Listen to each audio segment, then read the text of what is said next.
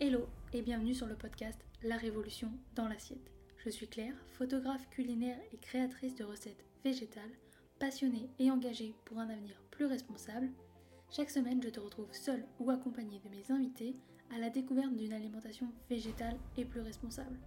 Ensemble, nous allons ouvrir les portes de l'univers végétal et partir l'explorer. Alors installe-toi bien et c'est parti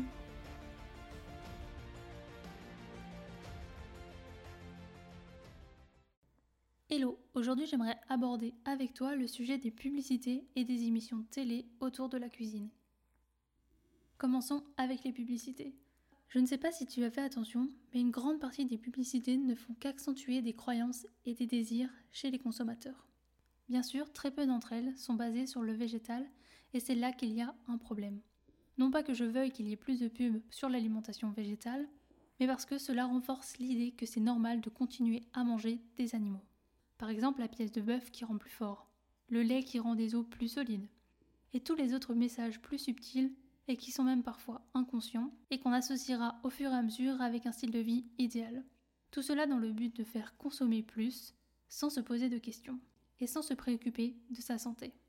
D'ailleurs, c'est un sujet que j'aborderai dans un autre épisode. Et je te parle même pas des émissions culinaires, que ce soit celles de la pâtisserie ou encore de la cuisine.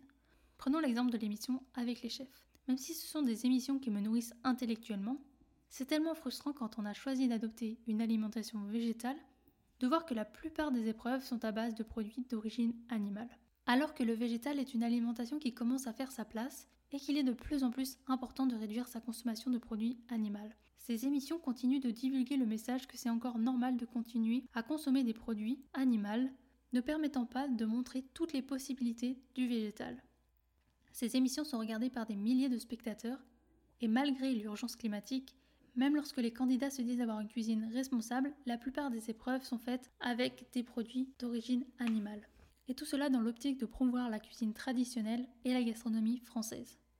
En réalité, je considère que cuisiner avec des produits d'origine animale, c'est tendre vers la simplicité, car elle est au centre de l'assiette et il ne reste plus qu'à penser seulement les accompagnements, alors que la cuisine végétale demande plus de réflexion. Rien de bien compliqué une fois qu'on maîtrise les bases, mais c'est une autre manière de penser. On doit penser ses plats dans son entièreté pour couvrir au mieux ses besoins nutritionnels. On ne peut pas simplement disposer des légumes dans son assiette. Et c'est là qu'est tout le travail.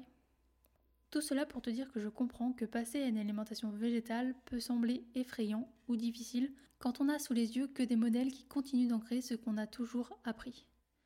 Néanmoins, cela ne doit pas être une excuse car je t'assure que la cuisine végétale peut être aussi simple que cuisiner un plat de pâtes. Et voilà, c'est déjà la fin.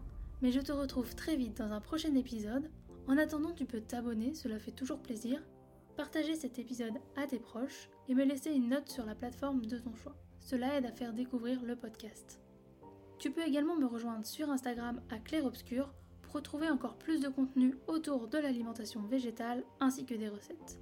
Et moi je te dis à très vite dans un prochain épisode et je te souhaite une belle journée, soirée, après-midi, où que tu sois pour écouter cet épisode.